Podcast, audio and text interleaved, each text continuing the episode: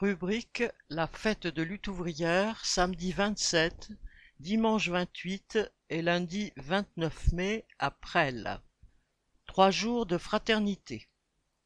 Dans une situation politique marquée par les attaques du gouvernement, la crise économique mondiale et les menaces de guerre, la fête de lutte ouvrière sera une grande bouffée d'air.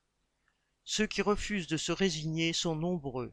Trois mois de mobilisation contre la réforme des retraites l'ont montré, et cela est une source d'espoir.